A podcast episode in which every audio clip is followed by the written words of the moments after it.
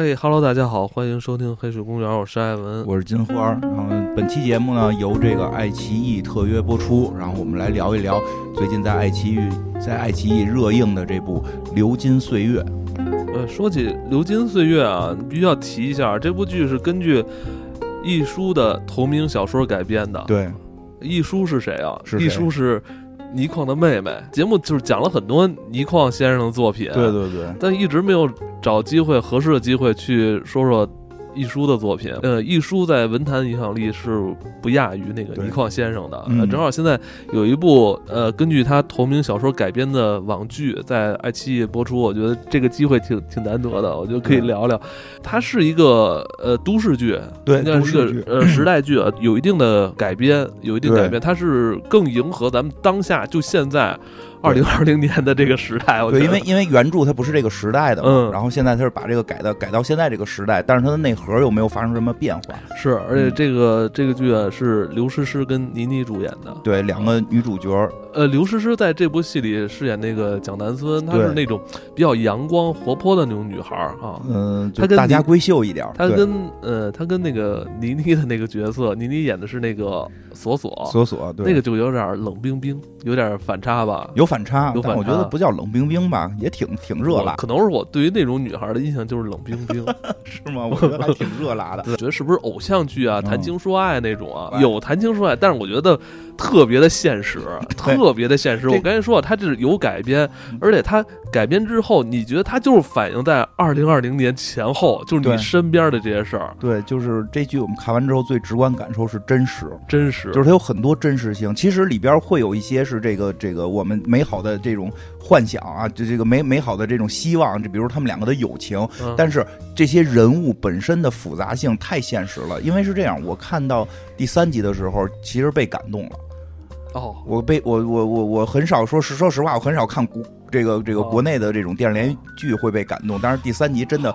戳动我了。我我是看到第四集的时候，我是拍案叫好。我一会儿再说哪儿 一。会儿再说，我一会儿咱们都说自己喜欢的地儿。对我，我又往后看了几集，往后嗯还有几集也让我觉得就是心里边特别，哎，长我我咱这么说吧，这个戏里边的这些角色啊，嗯我想我想你多多少少都能在你身边找着一些对应的、对对位的。恰好这个剧是把这些典型全汇集到了一起。对。哎，你说这也特别有意思，就是典型这件事儿。其实我们看有时候很多剧吧，就这人物性格特别突出，其实他反而不典型。对因为我们生活中人是复杂的，没有一个人说的，哎呦，坏的就满满面都坏，或者这人好的什么哪处处都好。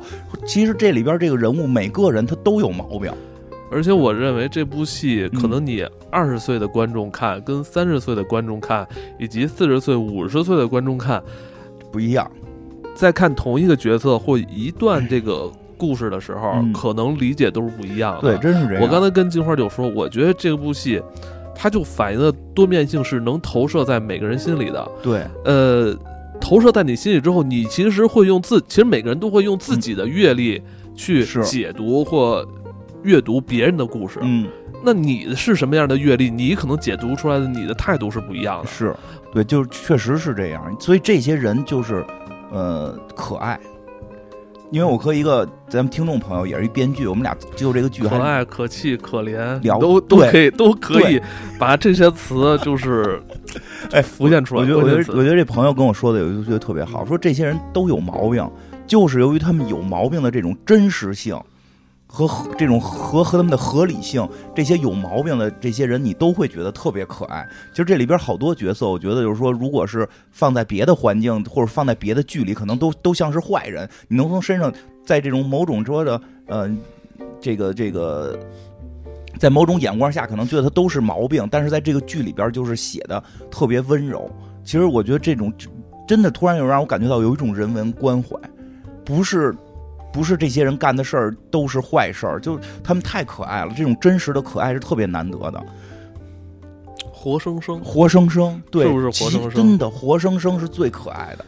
所以大概说一下，我觉得这个剧啊，虽然是根据咱们艺术女士的这个作品改编的，我觉得嗯改编的编剧呃绝对是嗯有生活这个有生活，有生活有绝对是，呃，我觉得应该是会在也是在生活中啊或者这职场中是打拼过的。嗯，反正是越越过人的。阅人无数的。这期节目播出的时候，这部剧应该也上上映了不少集了吧？不少集了，我现在看到啊我咱们我现在看到第八集应该是，嗯对，反正咱们就把咱们看到的去讲一讲吧。我觉得关键是这个角色啊，这个剧里边有很多角色，咱们嗯说的是刘诗诗跟倪妮主演的，对而此外还有一些咱们比较熟悉的一些演员，对对对，其实有很多演员，而且确实那些配角设设那些配角的设定咱和演绎们怎么去给也都不错。给大家去这个介绍这部剧呢这？可以都讲讲角色。讲讲角色，对，讲讲角色讲讲角色。对，先说一下这个这个剧里边真实，不光是人物性格的真实，包括环环境的真实。嗯，就是这个这个，因为它这个故事发生在上海，从剧里是发生在上海，是发生在现代。我觉得很有味道。它有些地方是设定在弄堂里边，，对，你可以看到是这个城市三十年以前的样子。你说的特别对。你有时候也可以看到这个城市说现在的样子，甚至你也可以看到高科技的样子未来的样子都可以看对对对，我觉得这是一个城市的一种立体的表现。对。其实这个剧，说实话，我刚猛一看的时候，我以为是演演七十年代的事儿呢，啊因为我知道是改编嘛，我以为就、就是演过去的事儿。我一开始也有点模糊，为什么就我说我想问你，我说这是定位在什么时候？但是一般啊，这种定位比较好找，你看他的电脑，对，一会儿掏出手机来了。嗯为什么会有这种错觉呢？因为太长时间说电视里边演说这家没钱，他好像住宅什么的也都挺漂亮。但是这剧不是啊，这剧里边这个其中一个女主角，这个叫朱锁锁，这个呃这个朱锁锁这个角色，他真是住在弄堂里，然后他就那一间屋子有三平米，这个弄堂相当于就是咱北京那种呃老胡同，老胡同，哎，他他真那一间屋子就就三五平米，感觉就除了床没了，就是一床一衣柜，就就什么都没了。嗯，不像有些片子里边就说，哎呦，这人没钱了，已经已经什么这个这个都没工作了，嗯。一进他家好像还是个这个这个，至少是一大开间似的。其实这剧这点特真是，因为他这剧里边这朱锁锁住那房子就是三十年前就有的房子，这现在就是有这种房子，人还没是。没没没没没那个翻新呢，对吧？他住在这么一个一个环境里，所以他这个这点确实特真实，一下就后来一看有手机，一下就带入，这可以，这个让人感觉特别特别真。这剧里边俩角色，一个叫蒋南孙，是这个刘诗诗演的，嗯对吧？然后还有一个就是刚才说的这朱锁锁，她们俩是闺蜜，所以这剧也挺有意思的。什么？一般就说是上这俩闺蜜，估计就得后边就得撕嘛。就是这个剧核心不是表达他俩撕不撕，没有那么多的这种，就是把这人性给弄得说的好像这个咱们咱们咱们这个这这帮人怎么这么爱互相掐？其实并没有，这俩人一直还都挺好的，但是就是展现了这么两个人的这个生活的生活、恋爱和他们大学毕业的一些选择，这个时候遇到的这些困境。和一些成长的过程，这个为什么把他们俩这个当主角特有意思呢？因为俩他俩身份有差别，对，不是一路人。他们俩真的从性格呀，从家境啊，他都不是一路人，但是就有这种友情，因为和他们俩是同学。很多时候确实在在上学的时候，谁都不知道家里谁是谁，就光在同学，就光在学校学习，还是挺容易成为朋友的。他俩就是这么成为朋友的。这个蒋南孙呢，是一个家道中落的这么一个这个富家富家小姐，家里边虽然说中落了，但也住的是小洋楼，上海的小洋楼，然后住的是这个家里边有佣人。家里这个家道中落呢，就是这个这个可能就是燕窝呢，就是从从顶级燕窝变成了上等燕窝，或者这燕窝的这个数量变少了。说这保姆来家里的次数变少了，原来一礼拜来七天，现在一礼拜来六天。他的家道中落是这么个中落，对吧？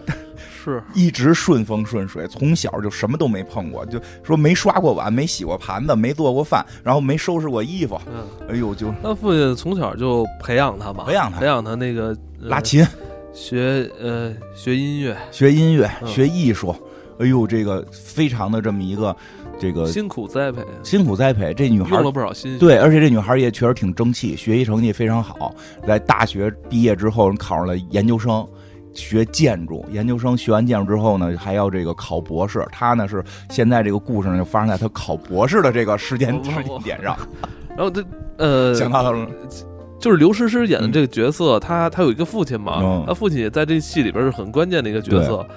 他父亲是张晨光演的啊，唯一反派这这个不是张晨光，这个好像不知道从什么时候开始啊，这个就开始演这个这个可能有有钱的爸爸了啊，。但是这次演的是一个以前有钱，现在以前没有钱，对，呃，但是普遍他他的这孩子对对他来说都是他给孩子都是孩子不想要的，是吧？对对对，但是我想要，上万块钱的小提琴，我操，这对，直接拿壶给泼了，啊，那个嗯名那个各种名牌奢侈品啊全给给扔了。给给给给这个闺女买，闺女不不要，扔了。，为什么呀？这就说正好说到这，为什么？因为他爸爸不是我想要的生活。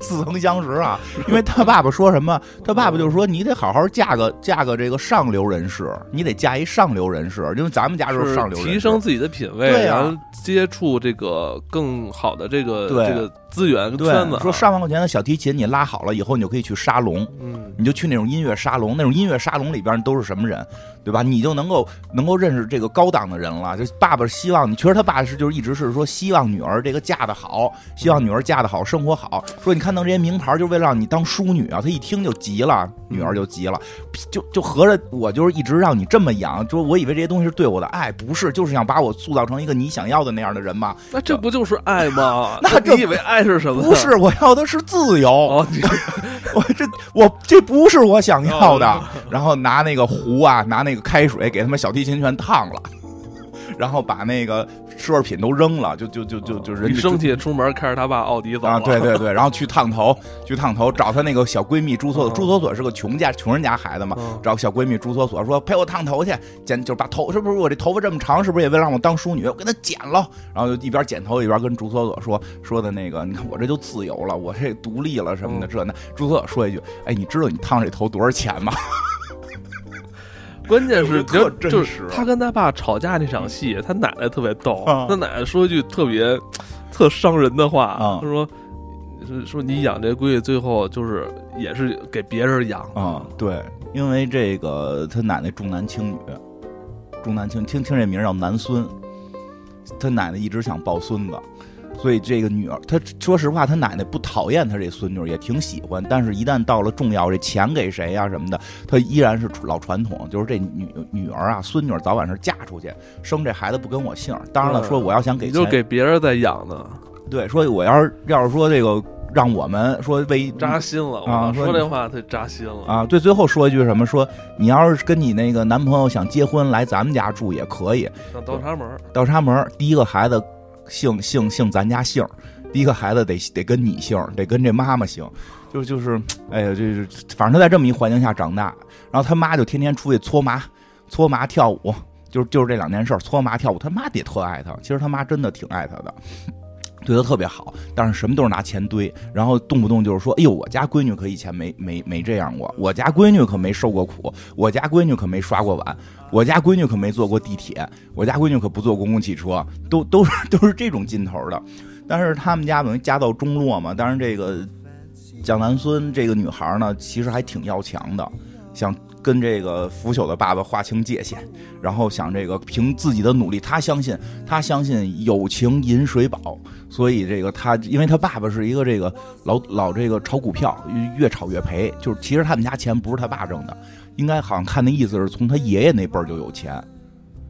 因为他他爸老去找他奶奶要钱嘛，给他奶奶面前，嗯，妈妈，就是吧？他爸都五十多六十多了吧，然后他奶奶可能七八十，在那妈妈妈给钱，就这样，然后他妈就乐，哎呀，这哦什么，就是你会撒娇，给你点儿吧，就这种。所以他爸其实不会挣钱，当然靠就是老想炒股挣钱，结果全赔了。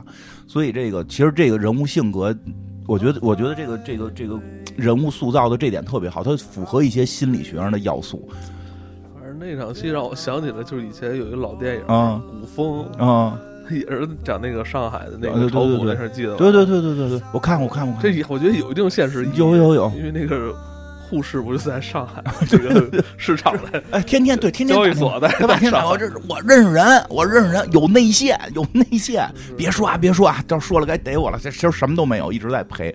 但是这个其实这个符合一些心理学的这什么什么特点，就是这蒋南孙特别烦他爸，家里也是他爸给不不给给给败的败没的，他爸整天没有工作，游手好闲，所以因为这个原因，他特别希望找到一个不碰股票、努力工作、踏踏实实的这么一个男人，作为他未来的这么一个伴侣啊，未来这么一个伴侣，所以呢，就他找了一男朋友叫张安仁啊，小张，找了一小张，这小张呢。就完全是他想象中的这种完美的男朋友，特别踏实、是努力、是守规矩，不偷鸡，不倒把，不相信说我能够一夜暴富，他的做 对吧？投机，呃，不投机，投机不投机，不投机？不投 不投机，不投机。然后他相信的，小张相信的是，我通过自身的努力，一定能够得到，就是我我这个不是很高的这么一个人生追求。我觉得这个角色的一个创作背景，一定写的是从小就是三好学生，然后听爸爸妈妈的话，听老师的话，对，呃，要做一个呃善良、正直、努力、积极向上的一守个规矩，守规矩的好孩子。小学没打过，就是小学没打过架，你你看他那个发型，你能看出来吗？这个角 对色，，小学没打过架，中学没旷过课，就是大学绝对都是那个放了放了学就自习室学习的，因为他相信努力可以改变自己。今年是不是还看了一个戏也是他的呀？就是你你你你那会儿看那个那个宋朝的那个，是不是也是他呀？是吧？我记得好啊，像是是是是，那个去年的事儿了，哇，都二零二一年了。哎，就她找了这么一个，找了这么一男朋友，但是而且这男朋友吧，其实好像不是家里边不是特别穷，不至于说到是这个山村里怎么怎么样，因为太穷，我估计也学不起建筑。对，就是你想，他已经是研究生嘛，啊研究生的时候就已经在买房了。浦东买房了，买房了，这相当于就是在北京的像昌平顺义买房，可以这就是了远离市中心了。咱老百姓是不是觉得这可以了？嗯我觉得这就不不错了。你因为他是他是这个好像是外来的吧，就是反正他不是说不知道，他不他不，他不是本身说在上海市内有房，他是来这块儿自己努力去挣房，也不容易，也挺厉害的。挺厉害的了，不容易了。这个这，但是蒋南孙他爸张崇光可不同意，是吧？对呀、说我们家我我我们家男孙可从来没出过二环，他那叫什么就没出过这个城区，对吧？说说你这房在哪儿，在浦东什么什么地儿？哟，那这可不算上海。哦 说对吧？开始听浦东特高兴，浦东不错呀。说在哪儿哪儿哪儿，具体地点我我我们不不不太清楚，但是他的意思就是说，你那你那地儿就不算上海了，你这不叫在上海有房啊。说的我们家这个那个南孙可可不可不去那种。小张同学呢是非常的不容易，这个而且他等于找这女朋友，俩人其实还挺，我觉得啊，在在，因为我估计后边他们俩肯定要要要要分的，我估计。是当然至少在前面看，其实，在大学的这个学生的时候，学生时代他们不会去面对太多现实问题，嗯他们不会面对太多的柴米油盐。对俩人还挺恩爱的，对俩人还算恩爱，而且这个小张其实对蒋南孙真是好，鞍前马后，就我直接管她叫公主，就是就是说，对吧？知道你是公主，我就爱我爱上一公主，跟公主在一块儿过日子，我又不是王子，家里没佣人，我伺候着吧，给做饭，然后给这背着呀什么的，对吧？说的这个，但是。住得远，咱又坐地铁，对吧？那人家爸爸也不乐意，说不行，你这地铁，我们家男孙不坐地铁，对吧？他爸就一直忽悠他，说：“我跟你说，年轻人，你要你要有格局，你要有格局，你要有眼界。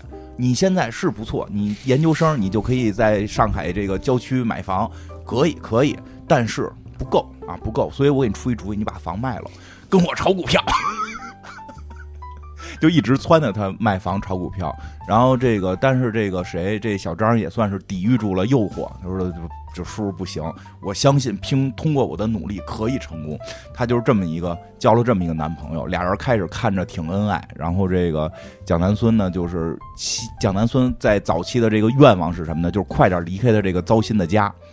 啊，快点离开这糟心家，能跟小张同学在一起幸福的生活。小张同学呢是这个，呃，研究生。啊，博士毕业还是研究生毕业？就是他他他到了这个留校的阶段了，就是不是能够留校，能够留校当老师了？这个他这女朋友蒋南孙呢，是是能不能上当博士？但是他们俩还都是想在学校体系之内，所以这就成了他们的头等大事儿。说完他们，说完他们，这个说说她这闺蜜，他这条线吧还行，我觉得，我觉得更好看的是锁锁的那条对对，线所。做那条线咱们看得懂，咱们看，因为他们这个就是叫什么落魄贵族，我们可能也不是特好理解。我就是看他那条线，我看蒋南孙那条线，主要是心疼张安仁，就就心疼这个小张同学。一会儿会讲到小张同学，没戏，估计戏也没有，我也都猜到他后头要跟谁好。这个待会儿会单独再讲小张这事儿，咱讲讲这锁锁吧。锁锁是从一开始就让倪人妮演的这个角色啊，就让人爱上了。这我我可我能去出场这场戏就挺有魅力的啊，就本身好看，身材也好，穿一大红裙子，跟跟这个对吧？开始先是跟自己家阁楼上边这个涂指甲，以为也是一个贵族小姐呢，结果一看她这屋可能就三平米，然后还有一个这个这个身边有一男生。啊，开始也不知道男生跟他什么关系啊。这男生就是说，哎，你你来电话了。他说他那个锁锁就说，这个就是前男友，这个对吧？分手了不接，就说别接不接，我给你接。这男生接起来，哎，我家锁锁就是那个跟你分手了什么的啊，要不然你给我打电话呀，我给你聊聊啊什么的。哎，锁锁把电话挂了，说你有病啊，你跟他聊。那边就说，就电话里就说说我是什么人，我是他表哥呀，就是介绍自己，我是他表哥呀。啊，我又不是他亲表哥，是我妈呀跟他舅舅这二婚。啊，我妈跟他舅舅二婚，所以我们是一个这个这叫什么过继表兄妹，这就听出来了。这锁锁就一直住在他这个舅舅家，住在他舅舅家。这这个这一下就跟这个这个蒋南孙就拉开差距了。那个是我家里边还有佣人，这个可行。他他是寄人篱下，住在舅舅家。舅舅呢还是个二婚，这二婚的舅妈带着一儿子，跟他差不多大，天天站在他房门口盯着他。而且他应该是在这家生活了很多年了，应该是上至少上中学吧，七八岁就去了。他后头说过，哦，七八岁就去了。他七八岁之后，七八岁去他都没有跟他表哥产生感情啊？没有。他说，就后边聊过这事儿。他说我去的去了的那好像第一周，他们去参加一聚会，他们把家里所有门都锁上了，因为他那个一人一屋嘛。虽虽然是三平米，但是都隔出来的小间儿嘛。这个舅舅舅妈住一间，哥哥住一间，妹妹住一间。说他们把所有就除了我那屋，就是包括他那屋，所有屋都给锁锁上了，就是怕我偷。他他觉得啊，他觉得是怕我偷。然后说，如果那天着大火，我可能就会在那个那个楼里就烧死了。可能这是人家的习惯。反正小时候我出门，我父母也都给我锁屋里。反正我我对我记得小时候我去那个我们同学家玩儿。也都是锁着的。他们家那个电视有电视那屋就是锁着的，对，因为怕他看电视啊。所以这个事儿到底是不是说他舅妈舅舅是是防着他不一定，但这件事也可能是小姑娘太敏感了。对，就这件事发生在咱们普通家庭里边，都是亲父母，反正这种感情是产生了，对，无所谓。但一旦是那个，一旦他不是亲父母，哎呦，这关系不好处理了。他父母呢？他妈妈去哪儿了？我还到到最后我也不知道，现在也没说啊。他爸爸是一海员。他爸是谭凯演的。啊，你好像很喜欢，还挺好，我挺喜欢这硬汉形象的，对对对，而且还挺风流的哈。对对对，后来找了一外国媳妇儿，对，这个他爸爸是一海员，嗯，所以呢，他爸爸长期不在国内，挺苦的海员。嗯，你说吧，没钱吧，他也没说穷到了，说他爹妈不给钱，说他爸其实每月给他生活费给的不少，是给到他舅舅那儿。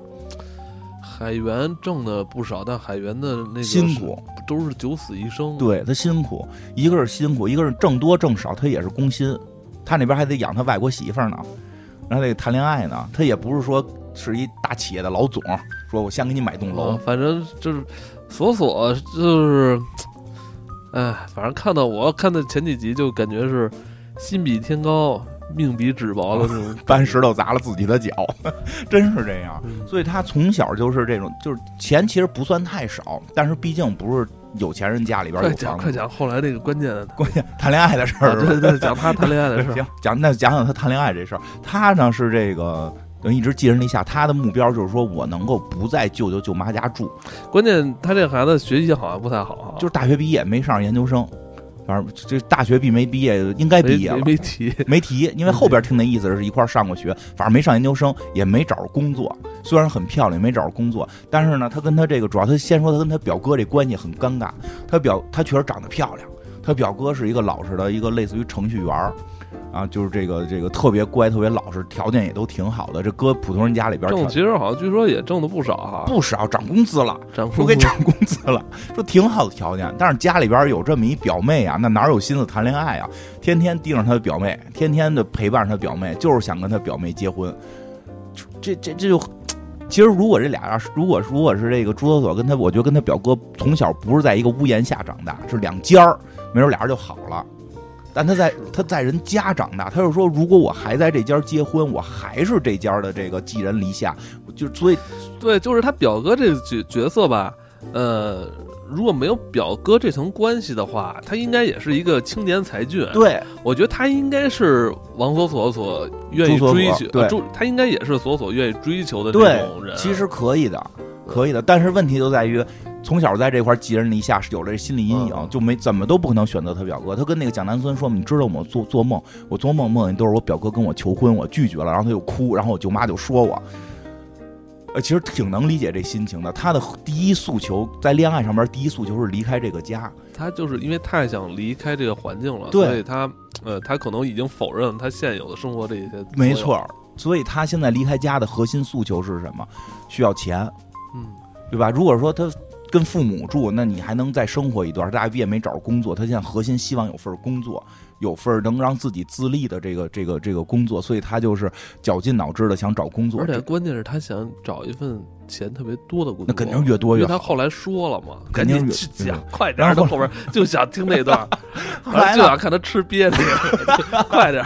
后来是就是有这么一巧合，这这事儿得还是得从蒋南孙说起。这这还跟蒋南孙有那有关关系啊，这闺蜜嘛，蒋南孙有一小姨，袁袁泉老师演的啊，袁泉老师演的，反正也是离着婚的这种，就就正闹离婚，就是不叫闹离婚，说人家就是那种特有钱的家庭里边离婚，还都是离婚送我的礼物是一个项链，什么都都得这么说话。他认识一个这个叫什么京研公司，就是一个大的这么一个上市公司吧，房地产，房地大型房地产公司的这个老总啊，这个陈道明老师认识人家，这陈道明老师特靠后才出来，开始都没见着这人。说呢，说这个这个有一天，这个袁泉就跟这个蒋南孙说的，说的这个我有一封信，我现在要出国了，我有封信，你得帮我交给这个陈道明老师，你给我交给交给陈道明去，交给这个京研集团，说你去交一下吧。哎，这个蒋南孙呢就。干嘛来？反正有点别的事儿，说我去不了了。然后那个他就指使锁锁去，说你去吧，你你去你去给一下。说行啊，这锁锁一听眼睛都直了，就可就就我我能进那公司啊，我能走进那门我人生都辉煌了。我去了，能不能想法找一工作？他心里肯定这么想的，他就特别高兴，拿着这封信去了。去了之后呢，其实本来说就是说给前台就行了，但是前台说你搁这儿，我说那不行啊，我这这直接给你们老总啊，对吧？我这受人之托呀，对吧？这就说我要上去见老总，说那你去吧，在我老总门口，突然有一人开门出来了，就是长得这个人五人六，人五人六，但是看着西装笔挺，西装笔对西装笔挺，人五人六，就是这个这个叫就是举止优雅，举止反正看着吧，就是是那么回事儿。当然了，这就是也是索索同志呢经验不足，因为人家有种说法叫一身休闲就是有钱。你最后看，我跟你说啊，就是那个这个场合，如果是换成蒋南孙的话，嗯他可能就能看出来了。对因为他平小他就是从小穿奢侈品，对，穿名牌是吧？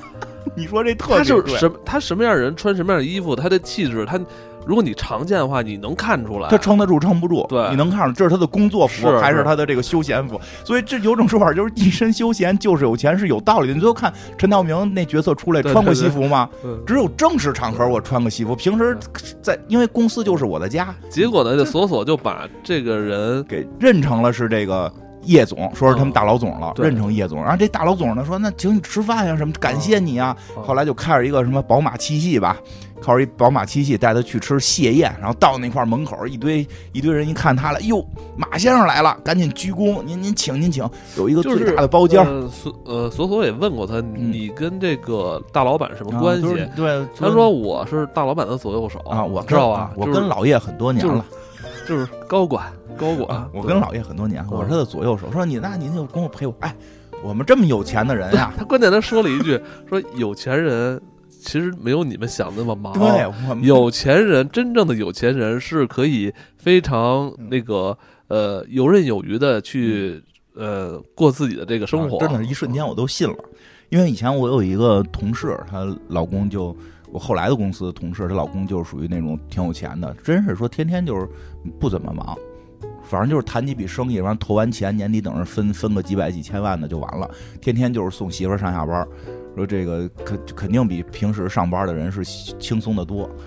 所以，就我在那一瞬间，我都相信了，我都相信他可能真是个有钱人了。反正他就爱上了索索，但是这角色吧，就是从演员看出了破绽。就能看出破绽，真的，就我觉得，嗯、应该不是专业演员，感觉就是演过一些戏的对这个群演他他里边他，他肯定不是一个要在这这这么一个长剧里长剧里边一直出现，肯定是前几集就消失的这么一个人，所以肯定是有问题，对吧？回去之后每回都给送吃的，各种吃的从这后备箱里拿出来，对吧？回去之后送给。送给你舅舅，送给你舅妈，对吧？这舅舅舅妈就还说过呢，说因为他舅妈那个知道特，别喜欢他舅妈，我也挺喜欢他舅妈他舅妈知道自己儿子喜欢索索，你看他他舅妈对那个他表哥，嗯，就是儿子嘛，嗯。对他表哥，他舅妈对他儿子多好啊，对啊？连生气都说不要不要说气话，别伤着自己。对呀，因为他这个后来他表表哥关键是他舅妈还跟这个索索说：“嗯你可要注意啊！对现在这个很多人有钱人啊，他他骗你们这些呃小姑娘，刚步入社会的小姑娘，啊对吧？你就长得又好看，是对吧？，说就他还特意说了，有些司机啊，就是开着老板的车出来骗人，对，你看你还是考虑考虑咱们佳明吧，对，考考你这表，考虑考虑表哥这种，对。吧？但是他这些话呀，他特别巧妙是什么呀？导演把他舅妈说这些话的时候嗯用的都是一个镜头，就是让你感觉这是一个没用的话，对没用的台词。嗯，他不是那种对着镜头说这些话，感觉他舅妈在发牢骚他，舅妈在说这些旁敲侧击的话的时候，或者说自己这种嗯唠唠叨叨的话的时候，其实导演是有意让观众觉得这些都是没用的东西，对，是吧？这些就是家长里短这些东西，但其实我觉得这些都是铺垫，都是铺垫，对吧？最后最后那肯定就让舅妈严重了嘛。先生说，先生他爸爸回来什么的，嗯这个这待会儿再说他爸爸这事儿。先就是这个，最后确实是司机大哥，确实是司机。确实是司机大哥，让索索逮个正着，就是特别那什么，就是说去开车见他爸去。开始还说呢，说你看我男朋友车这么好，爸爸回国玩玩几天，开车带你去杭州什么的，大家都特开心嘛。然后结果说见他爸，突然他这司机大哥接一电话，马先生接一电话，一下慌了，就刚原来那个那个什么特沉着，什么什么我们有钱人就不是很忙，这种嘴脸都没了，要是我紧张了，不，哎呦哎呦，公司有一会啊，我得赶紧回去开去，就是。说不行，这是一急事儿，这是一急事儿，呃，东西都拿走。突然看见什么这个这个车上面还有他这个厕所的口红，哎，口红你拿，他说一会儿你不还来接我呢吗？口红搁不是你的车吗？我放个口对呀、放个我，你我有还要用啊！不行不行，你拿着，关。键那个嘛，那个这个这司机还调座啊 赶紧把座儿调好。哎，对，那细节特别好玩，调座把座给调好了，调成是这个老总能坐的这种。那会儿其实大家知道肯定是司机，肯定是司机。哎，后头还说有一特逗的呢，后头那个就是索索又跟别的就去在金安集团哎，就我觉得这这段啊，就是后来我我就在想，就是呃，索索到底是因为什么就跟这个司机投入爱河的？就是能离开这个家，他想要的是什么？离开这儿，就是自己独立的生活，不再寄人篱下。但是他的这个宿命就是，就是宿命，就是这样。我说，我觉得有时候爱情是一个特复，尤其是在刚毕业的时候，人的爱情非常复杂，它里边的这种欲望动机是非常多的。我我我比真真的是这样，他有时候欲望动机非常多，不是说谁坏，说我要利用谁怎样怎样，他就是爱上一个人的时候，他这个爱里边是对自己未来有一种期望。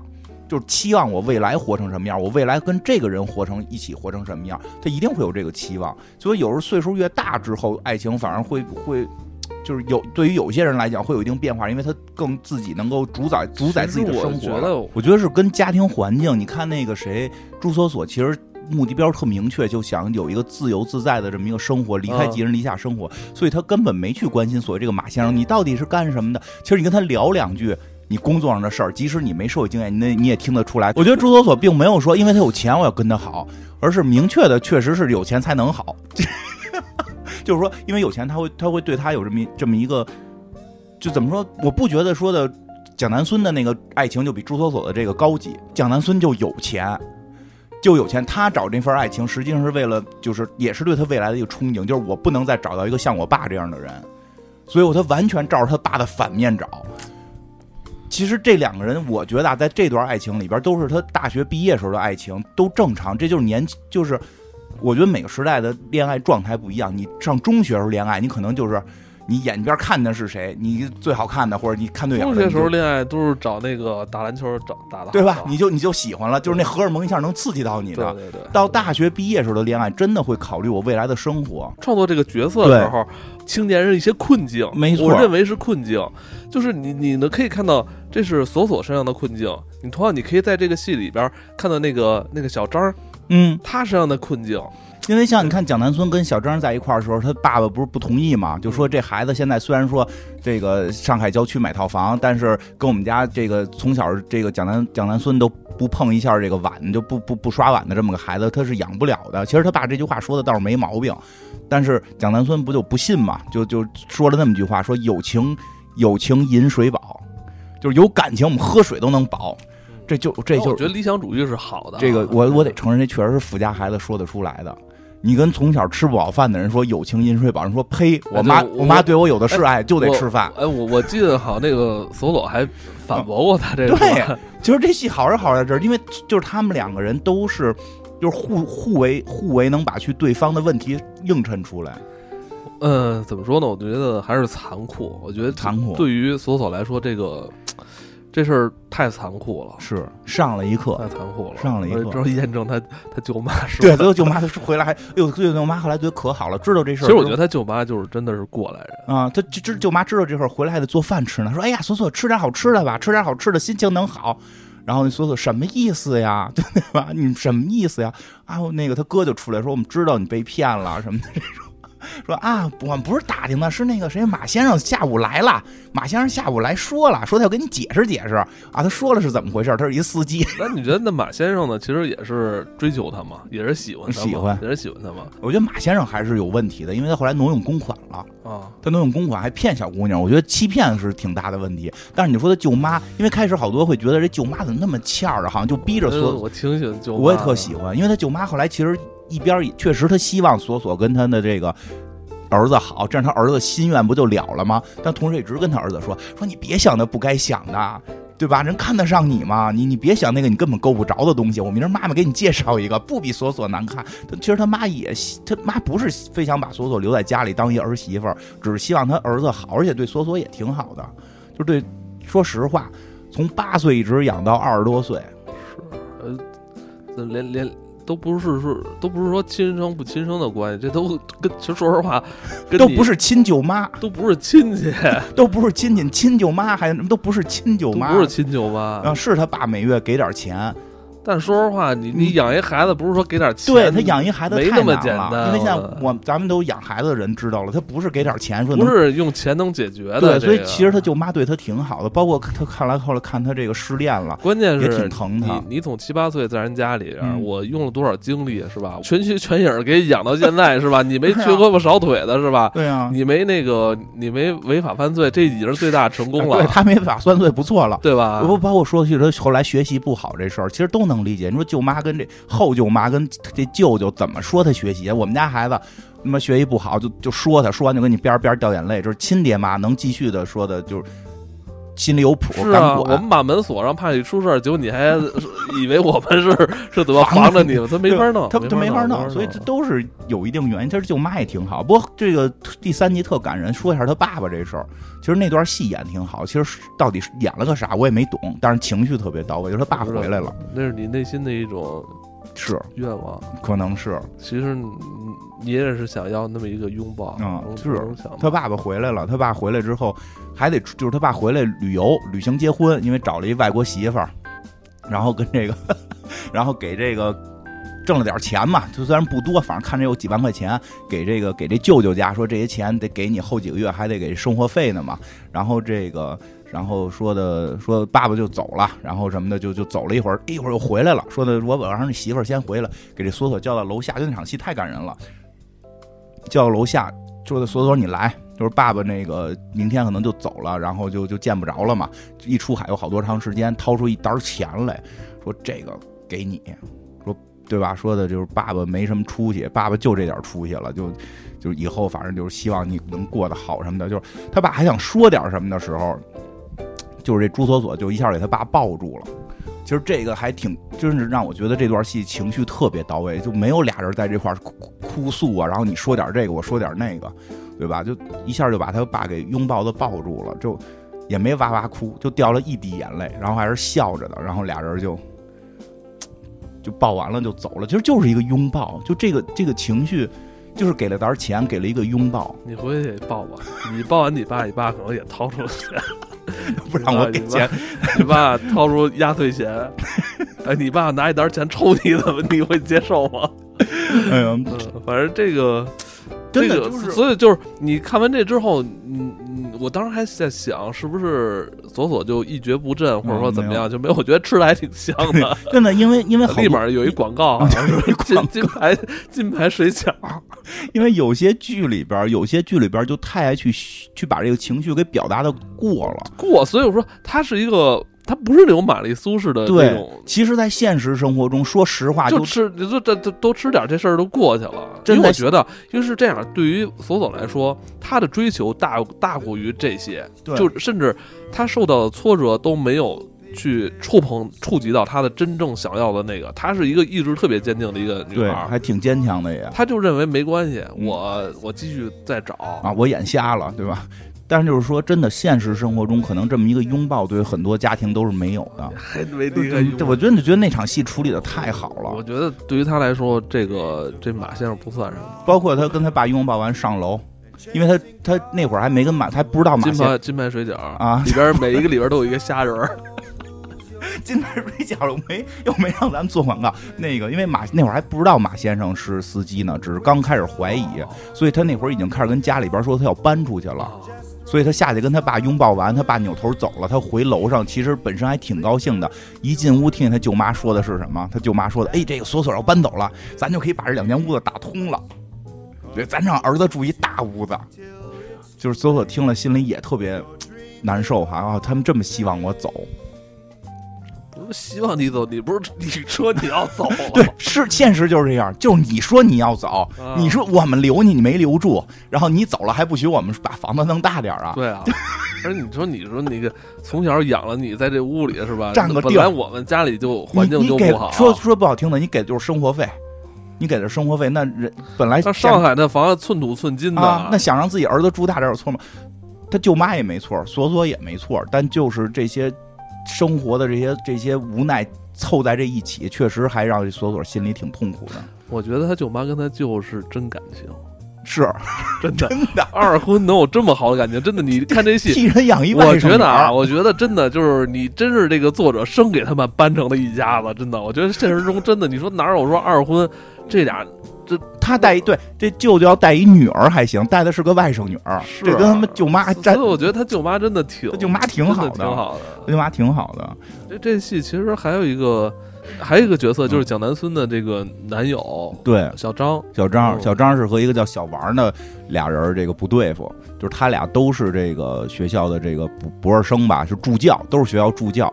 小王呢叫什么王永正，好像叫这么名儿。小王跟小张一上来就就小王应该是香港来的哈，说有海海外海外留学背景。海外留学海外留学背景，正好刚听完鲁迅，就是海有海外留学背景，回到这个学校，那就是这个叫什么，就是上天了，就是学校的天之骄子啊，他的这个。他的这个导师，博士生导师对他也非常器重。小张呢，博士生导师也对他非常器重。俩人都是搞建筑的，但是真的从这这个剧好多细节处理特别好。就是一开始他们有一个小竞争是什么呢？就是蒋南孙的这个小姨袁泉啊，这袁泉女士老有钱了，说有一有一别墅要改成这个民宿，说的说那那蒋南孙说那这个我我男朋友建筑师啊，他给你改呗。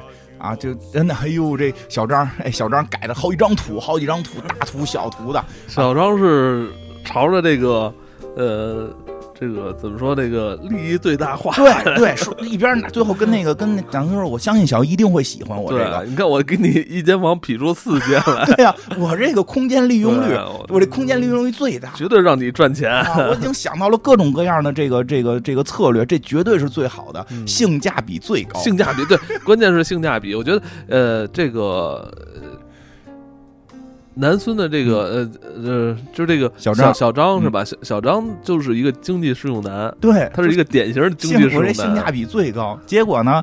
结果这小姨呢还认也认识那小王，这小姨也认识这个什么好像王永正吧，就认识这小王。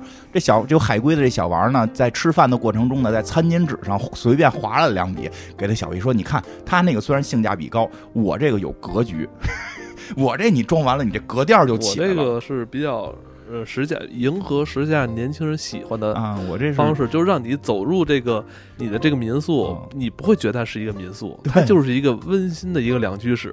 对，小姨就把这张餐巾纸给揣兜里了，说还是这个好。这好，这个对，因为他这，你明显感觉他小姨也不缺钱，对对你不要弄那什么特别性 性价比这种东西。哎呀，就所以说，你怎么要求我们小张有格局我要的是腔调，你怎么要求小张有格局？那小张理解你小姨要干一民宿，不就是为挣钱吗我？要的是有腔调的民宿，也符合我这个这个房东太太的身份。我对我都我都怀疑他他小姨想改民宿不是为了挣钱，而是为了现在有民宿是一个很 fashion 的事儿。对啊我要有一个民宿，我是一个民宿老板娘，对啊，这样我就可以我可能还要借助这个民宿来去跟别人讲一个故事，你知道吗？对吧我这不是一个普通的民宿我这是有故事的哎，民宿。对，哪哪哪个艺术家在我这里边曾经这个对住过这种，然后在这儿找到了一种灵感，我觉得这还是他们生活圈子不一样。不在一个生活位面。对，小张想的真是挣钱，说替小姨挣点钱。是因为他的生活就是好不容易在浦东买套房，嗯是吧？哎呦，真是让人他心疼。他他是这这种角度，对对吧？他小姨是什么状态？小姨是那种什么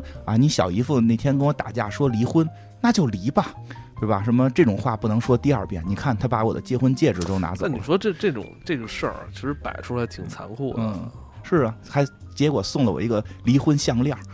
哎，这是普通家离婚的状态吗？就是人就是我还要去美国啊！我和这个叶景言先生是是朋友，就他这个，哎，你说是不是让有人看完之后会生气啊？但是现在好多都现在在剧里边很多人是生小张的气，小张的气，对，因为后来小张就是这么努力，四平八稳。就小张就老跟南孙说呀，说的我要让叔叔努力接受我，我我努力要让叔叔接受我，说我不能够犯错，我我必须追求稳定，因为因为我的生活经不起任何折腾经不起，任何折腾。我我真的他能在他能在上博士生的时候买一套房已经很厉害了。还还怎样，对吧？就这么努力，然后后边就是所以我就我看到这的时候，嗯我就想，是不是有些东西不能被打破？其实确实，人说如果他呀不跟蒋南孙，他生活能快乐得多。他不用蒋南孙动一个手指头。后来因为我觉得他如果不接触蒋南孙，没有跟蒋南孙做男女朋友，没有往结婚那个方向去、对去想、去发展的话，你想他是一个学建筑的博士生，嗯是吧？建筑师，嗯对吧多厉害，他已经在浦东有房了，嗯是吧？他他那么年轻，二十多岁、三十岁，是吧？他好好发展，是吧？他蓄力几年，是吧？嗯他总把这小房换大房，嗯是吧？包括他这个建筑师的身份也是非常体面的工作，嗯其实他就可以一点点去去过他想要真正他想要的那种生活，他是可以实现的。是，但是命运不济，有了这份恋爱，但是这爱情早晚会结束 那。你觉得这个这是不是就是其实两个不同生活、不同世界的人，其实，哎，对，你要有时候这么说，人说以前说门当户对吧是钱的事儿，现在说门当户对啊，但我们之前很多门当户对，其实是作为一个反面的那个对。说辞。是的，因为那会儿包办婚姻，但是说现在在自由恋爱也讲门当户对，但不是你有钱没钱，而是你的人生观、你的世界观。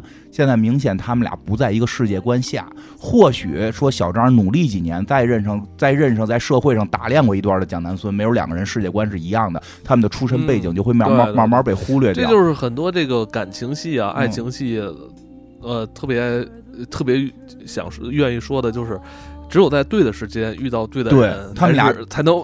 呃和没错，他们俩现在不是对的时间，都在大学毕业迷茫期，就是说对要步入社会迷茫期的时候，他们俩的出身决定了太多问题。我觉得这就是时机问题哈，对时机问题很要命。然后最后来的来的早不如来的巧，最后来都出所以说来的啊巧这事儿，我觉得这 这戏巧里面一个人小王，我觉得他的来的时间挺巧的。对小王来呢，就是就是来了之后开始跟蒋南孙就是欢喜冤家肯定后头他们俩得有点事儿，我觉得他们俩有还挺合适的。啊 对吧？就是欢喜冤家，然后就玩乐玩乐队啊，就是设计助教，又是又玩乐队，又又这个那个的。在专业知识上，专业这个也不比小张差。那在某种角度上比小张强，因为小张没格局啊，小张设计的都是京单剧适用单房。单纯单纯从专业上，其实俩人是应该是同一个 level 的啊。对，但不在同一方向。这对王王王先生，哎，人就说了，有时候啊往往你你所去从事的这个专业，嗯最后能让你脱颖而出的，并不是你在你专业能探就是钻得多深，嗯可能是你专业之外你自己的这个一有些关系。一些能力，有可能会拔高你。嗨，这个真是这样，但也也不能说人家踏踏实实干的人就不对啊，对吧？有那种踏踏实实一太直残酷，这这话题真的咱不能再往下聊，太残酷了。也也有干的还行的，但确实脱颖而出很难。后头后头就是牵扯到他们俩谁留校的问题，就这小张小王谁留校。其实小王留不留校不打紧，小张必须得留校，小张不留校娶不了蒋南孙。这 是这这太太难太残酷他俩了。他俩是俩不同的导师，每个导师都想留自己的学生，当然就是没留成，就是就是就是比比这赛。然后呢，这里更关键的是什么呢？是这个小张，我觉得小王并不是太想离呃留校，对 我也觉得他留不留校无他应所谓。该是去那种什么那个事务局那个，对对对对自己创业那种人。对对对，然后去去有他的 feel，对吧？这个小张留留留校当老师，但是但是在当时那个阶段，他们就都竞争这一个位置。虽然说小王没表达出来要竞争，但是毕竟他的导师希望他留下，是而且他导师想留下小王，还有原因就是他导师有个闺女，他闺女特喜欢小王啊，我觉得他闺女早晚得跟小张好，他闺女特喜欢小王。然后呢，这个。但在这件事儿上边呢，这个谁，这蒋南孙呢要考，也要考博士了嘛？他考的是小王的那个导师，所以他就跟小王成了这个师兄妹我觉得没看过人可能已经晕了，啊，就是成师兄妹，就但我觉得你只要看过前三集，就都能明白。都明白吧？这等于是这蒋南孙需要跟小王一块儿去上去去工地工作。哎呦，小张真的这这个张安然对小王对这个对这个蒋南孙特别好，就有些体力活儿该他妈这个该这个蒋南孙干的，这张安然跑去帮他干。说公主就别干了，我给你干。在工地里，女孩累着，都是他业余时间替他把他妈工作做完的。结果后来回来一听这个小张说导师俩也通知他了，基本上是那要把小王给留校，小张留不了校了，就就就特别悲伤，就 坐在那个长凳上。而且在在这件事儿发生之前，好像是他还看见他这个谁，哎，这蒋南孙他妈还去去去去找小张了，说的给你辆车。他说我要车干嘛呀？说我家南孙不能够坐地铁，这这这个车就是你负责开，送我们家南孙上下学。说那这个开车要油啊，给你张卡，这卡里是车的油跟停车费，用完了我再给你换一张。我带了一保姆，因为我们家南孙不能够刷盘子洗碗，这保姆负责刷盘子洗碗。他说的人说阿姨我自己可以，我自己可以。他说你可以是你可以，不是我家闺女可以。说那他说那这样，您这保姆呢就只伺候您家男孙，我不需要，阿姨说：“我就是这么想的，我 我没想让保姆伺候你。差不多这意思。说那可以，我就是来带他认个门儿我们走了。”我操！我觉得这个就杀伤太大了。人他妈的大学就人他妈高博士生已经买房了，还挤得人没车，人不太在乎你那个远郊的房，不在乎。这进门还说呢啊，怎么头一回来这么因为我记着这个，呃我记着那个小张一开始说我买房还挺自豪的，对，结果到人家那个位面上时候，哎呀，你买这不是上海的房，就哎呦太扎心了。然后这会儿就知道他好像不能。可能不能留校了，人生都崩溃了，坐在太长凳上。太残酷了。我怎么觉得咱们说完之后都那么残酷的？然后呢，然后这时候他女朋友就过来安慰他们，这蒋南孙就安慰他，他就他就特别纳闷的问说：“这个这个姓王的就没有一点毛病吗？就是他不可能没毛病吧啊，？”然后这个小张要黑化，也 没黑化，蒋南孙就说说其实也不是没毛病，说我们不是一块工作吗？他有时候也不按规则来，就比如有一个什么什么这个这个公司，就是就是。他要说在哪儿选油漆或者选什么东西，肯定是有一个列表，必须在这个认定的这些厂家里边，就是他这个像 Wonder 库里边去选嘛。他说他选过不是这个库里的，他选了一自己认识的。他说但是自己认识那个应该也挺便宜，没有黑钱。就是说，因为他说的是这个颜色最好，这个颜色最适合这儿这个那个，他是为了艺术的追求。他说那这就是问题呀、说我我兢兢业业，我要举报他。我遇到这种情况，我就不会去去挑这个库外的，我要我要按照规定来呀。这这这建筑这东西都是有规定，万一出点事儿怎么办呀？反正他后来给人举报了，给人举报之后呢，给人举报了，然后结果还让人给打了，让小王现场给打了，然后你他妈你丫举报我给打了，然后蒋南孙就觉得，哎呦我错了，我怎么怎么这个这个让这谁让这个我男朋友举报人家，我对不起觉得他他他想让他这个男朋友好，就赶紧跟他分手吧。然后她就回来，一直让她男朋友去道歉，就指责她男朋友。就这事儿，就这场戏，就这段戏，我觉得也特精彩。谁把谁打了？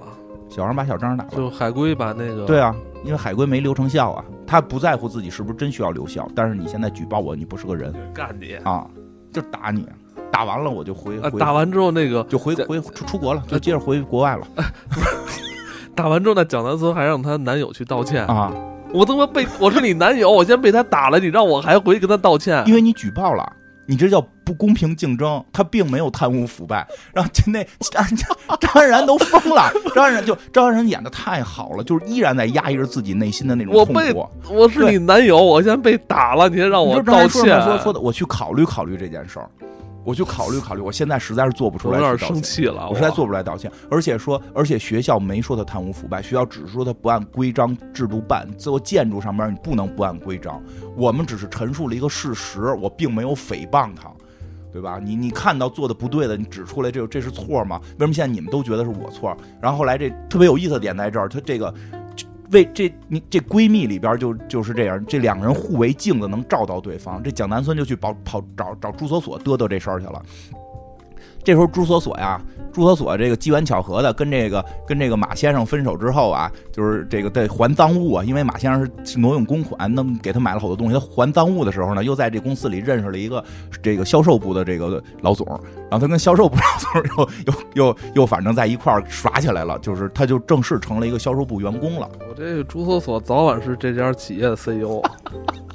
他也能在四十。我跟你说，越是越是大公司啊，就是越越这这这他，他越能爬得快。嗯，然后呢，他就跟就是他之前跟蒋南孙说了，说我去经验公司上班了。蒋南孙说那。自己家人嘛，我小姨跟这个，对吧？我袁泉小姨跟这个，跟跟这个陈道明总裁不一定什么关系，对吧？没这么说啊，说好朋友，好朋友，一个电话的事儿，一个电话，一个电话事儿。果不其然，那小姨就给这个给这个陈道明打电话了，说，哎，那个南孙的那个闺蜜在你们那儿上班呢，她就这一个小闺蜜，多照应。说可以啊，可以照应照应，照应照应，叫叫上来，叫上来看看是谁啊？是你呀？你选，你想在哪个部门？然后人就人那个讲那个朱锁锁说啊，我就想在销售部，销售部挣得多啊，确实销售部挣得多，那你就在那儿吧。有什么事儿的话，找这个什么秘书什么的都帮你解决。朱锁锁应该说，我能不能当您的助理啊？不是，后来他秘书说了，说你看不出来，大概你总裁想让你给他干活吗？你这怎么还拒绝呢？啊，就教了好多职场，特别逗。说你你不想跟你都已经有这层关系了，然后你说你现在想去销售部做一销售，因为销售挣得多，而且说你不能够说你因为那儿挣得多。我跟你说，这还是格局问题。嗯，他没有看清楚你的人脉关系，可能比你现在挣的那多两两千块钱要更重要。是，就是这么回事儿。而且他那，但是他他，但是对于那个索索来说，他现在能如果去那个销售岗挣一月挣两万块钱，他已经就觉得已经达到人生巅峰了。他是他正好那个月赶上发奖金，他老总说他那个领导喜欢他，给他发了三万，都回家疯了，我发财了，我刚上班领领领他妈年终奖了，还是格局问题吧？对，然后他那个特逗是那秘书还说呢，说。你你当着老总老你听不出老总这意思？你想拒绝老总？你说因为那挣得多，你应该你应该这么说。说我觉得现在自己的能力还不够。我觉得他我觉得他这么 说，其实让那个让大老板听了就觉得，哎，你人格局太小，那么还？哎，无所谓，都是小闺蜜嘛，都是男孙的小闺蜜。就是这个时候，朱锁锁找这这这个谁蒋南村找朱锁锁说这事儿，就说这个我男朋友不竞不不不公平竞争，去他妈的给人这个这个这个小王举报了这个那个。我跟朱锁锁说话特别到位，说你知道吗？你给你小姨打电话就公平吗？你给你小姨打电话让他让老板来照顾我这件事儿，对我们整个公司都是不公平的。对啊，你们的那你们那个社会群体已经把不公平看成公平了。是你把我们这些人说打个小报告啊，或者什么的，你当做不公平。你们你们平时做的每件事都他妈是不公平的。我觉得他这这这这就大概这意思啊，这剧这点的太透了。我觉得这个就是赤裸裸的把这些特别现实，就甚至就是不能说是现实，就是很多是呃我们潜规则的一些东西，就是这个。拿着给你太漂亮了，这话说的。包括后来我跟你说，每个人都可以找到生活中这些一些点。对，然后这都包括说的是那个那个蒋村还说过朱锁锁呢，说你怎么来我们家？后来去他们家住了嘛？他不是最后也去不了马先生家住，就是蒋南孙家住，哄这蒋南孙的奶奶都特开心。他说你你你你怎么把我这个奶奶哄这么开心的？他说我们就就朱锁锁说，就我们这种寄人篱下的苦孩子，就是。天就是早就学会了不露声色的讨好人。对你以为我怎么 在我舅妈那儿活了二十年啊？啊！我从八岁开始在那家刷盘子，我们没有保姆，而且我要不露声色的去讨好人。我觉得这话说的太他妈心心酸了。不是你就是愣去拍马屁，人家是不接受的。这个真的有生活，你要不露声色的。对，就就是现在你们觉得张安然不公平吗？就是张安然做了什么天下这个违背道义的事儿吗？对吧？后来回去，这这蒋南松跟张安然就是就是我最新看那集里边那个最后最后这个谁张安然还爆发了，实在是忍不住了。蒋南孙就这个回去还跟他说：“你得去道歉，道完歉就没事儿。”然后我觉得他就是内心喜欢那个。那倒对，可那可能可能啊，可能喜欢。口嫌体正直，他就是口嫌体正直，嗯，会被吸引吧？我觉得这种就是富富家女特别容易被这种对。不按规矩出牌的男生吸引，因为他喜欢他喜欢张安然，是因为张安然不像他爸，其实并不是真的会体会这个人怎么样，对。他体会不到这个人内心，没错，他只是因为这个人跟他爸完全是反着的。最后张安然就说了一句话，就是张就是。啊，就啊，这会儿糊涂的爱啊，这时候应该想起一首歌叫《糊涂的爱》。这会儿张安然他妈刚来过，就这会儿是那蒋南孙他妈刚来过，张安然就问蒋南孙，就跟蒋南孙说说你妈送了一辆车。我觉得这都是对小张的这个暴击啊。对呀，他说你妈送了一辆车，然后他说车的事儿先不提，咱们先说说你到底为什么举报，你能不能去道歉？然后这个时候张安然就急了，他说现在有人给你送了辆车，你觉得不是个事儿？这对于我来讲，这是一个非常大的事儿。他说：“你你知道吗？就咱俩不一样，你从来就没碰就没刷过碗，你都没洗过衣服。我跟你讲，就这这段我觉得写特别好。他说我连我的袜子都是自己要洗的，说这都不关键，我还要去洗衣机是我自己买，我要去算洗衣机是哪个洗衣机省水，因为水费也要我自己交。是，他说你们永远理解不了我们的生活。滚筒的就是比那个波轮的要省水。嗯，如果说完之后，张然说对不起，我发火了。”对不起，我失控了，我调整我情绪，我调整我情绪，我错了。哎呦，太心酸了，太心酸了。嗯，就这个戏，反正真的就这种现实，大家在这个刚刚要开始步入社会的时候，这些年轻人的这种迷茫，我觉得表达的特别的到位。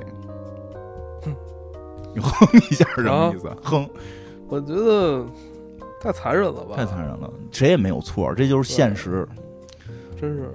你你没法，就是我一开始说嘛，你我因为我我我我我我相信，肯定会这样的事肯定会发生，就是你可能站在你的这个生活的格局角度去抨击这个戏里的这个人物的这些呃行为啊，是吧？那我觉得就是因为你跟他不处在同一个这个阶层，我就想说，其实有时候。有时候这剧里边这些人就都是有这种差别的，这种他们本身格局的差别。我觉得这剧特好，就是一上来就提到了格局这件事儿。对，这种格局不是谁好谁坏，是出生时候就决定了很多东西。你的没法，我觉得就有时候就是你跨这种跨这种格局，你有时候你没法交谈。对，你可以你说大家一起玩耍可以，但是如果你一旦涉及到了说我们要在一起生活，嗯，这事儿很困难。是，就是可能在你的眼界里那些不堪的事儿，嗯。在其他那些别人的这个世界里边，已经是最优的选择了。对，因为大家不在一个层次上，不在一个这这种位面上边。对，嗯，其实这个真的这个剧这会儿演也，因为我也觉得现在好多时候大家真的其实不在一个位面，但在互联网上又都在一个位面上，就开始就出现了很多这种争论。对，有时候看不懂，有时候看看他们你看我这我看看这剧就能懂了。那你张安然做错了吗？人守规矩，人人举报一个不守规矩的不行吗？对吧？蝙蝠侠不是还程序正义呢吗？张安仁不能是蝙蝠侠吗？我认为是这样。一开始，呃，因为咱们不是也刚做过一个就是这个怀古的一个话题嘛？就是我认为一开始当这个互联网进来的时候，我们可能在遵循互联网的规则去展现我们自己，所以那时候你会发现，其实大家还是可以融洽的。对，当你发现你可以熟练的运用去掌握这个网络的时候，其实你更愿意是舒展自己的个性。嗯，当你去。抒发自己的个性的时候，这时候你的就发现矛盾就会出现了。是啊，其实这部戏真的就是这俩角，这两个蒋南孙跟朱锁的这两个角色，他们互为镜子，又是又是这种闺蜜，他们并不是最后要去展现这两个人怎么撕，而是他们互为镜子去映射对方的这种生活。哎，这是他浪漫的地方。我觉得这也是成长吧。对，就是成长。我虽然选角啊选的是让让咱们看起来可能会岁数会更大一些，但我相信如果你是读原著的话，嗯他们应该，嗯，可能原著的角色看起来可能更小一些，有可能是嗯就是真的是二十出头，更有一成长过程，因为这剧还得往后演。对对，可能是更稚的那那那种感，觉。这剧还得往后演呢。这是浪漫的地方吧？有这么一对好姐妹，能互为镜的去映照对方之后，在自己的呃成长中但但是我发现。有时候吧，这个这个就是有时候这个长辈说的话，就是你会绕了一圈，你会发现你回来发现长辈当初有道理还是有道理。有道理，舅妈说了，小心别让司机骗了。节目播出的时候，我嗯可能上了十几集吧，对，呃，我们也没有看多少，就有多少能看多少，跟大家去讲讲这剧。我觉得一开始人物交代的这些人物关系以及这里边的事儿，我觉得确实，呃呃，算是当下的一个非典型性的典型人物吧。对对对，呃，你看似好像为什么这么复杂呢？嗯为什么每个人身上都好像那么曲折呢？但你发现现实中你身边的朋友，可能他他就是这么每个人都身上背负着特别复杂的一个环境。对，不对，这个就是这样，不没法去贴标签我。因为我想起来，就是之前你的朋友，就可能对你不太熟悉的朋友，可能会认为你是一个北京人，你是一个既得利益者。嗯其实这事儿我我印象特别深，嗯但他可能他并没有真正了解到你你背后的这个这个这个情况，他会他就可能是会认为，就用自己的出发点去去会会会在北京是肯定是有很多优势了，但是也并不是像每个人想的，家里边有六套房，然后现在是一个拆二代，就是依依然也过在过着租房的日子。对，因为很多戏太太容易去表达那个就是被大家在网上传出的那么一个标签了。因为我觉得好的一点啊，嗯我这个这个剧里边你，反正至少我没有看到说人物大吼大叫，对我失恋了我就啊，哎，这是最好每次失恋之后，索索都特别的稳重，对，是这才是最感人的地方。是，大哭大叫的不是每个人，更多的人是躺在床上，睁着眼睛看着天花板睡不着觉。我觉得这就是现实。对，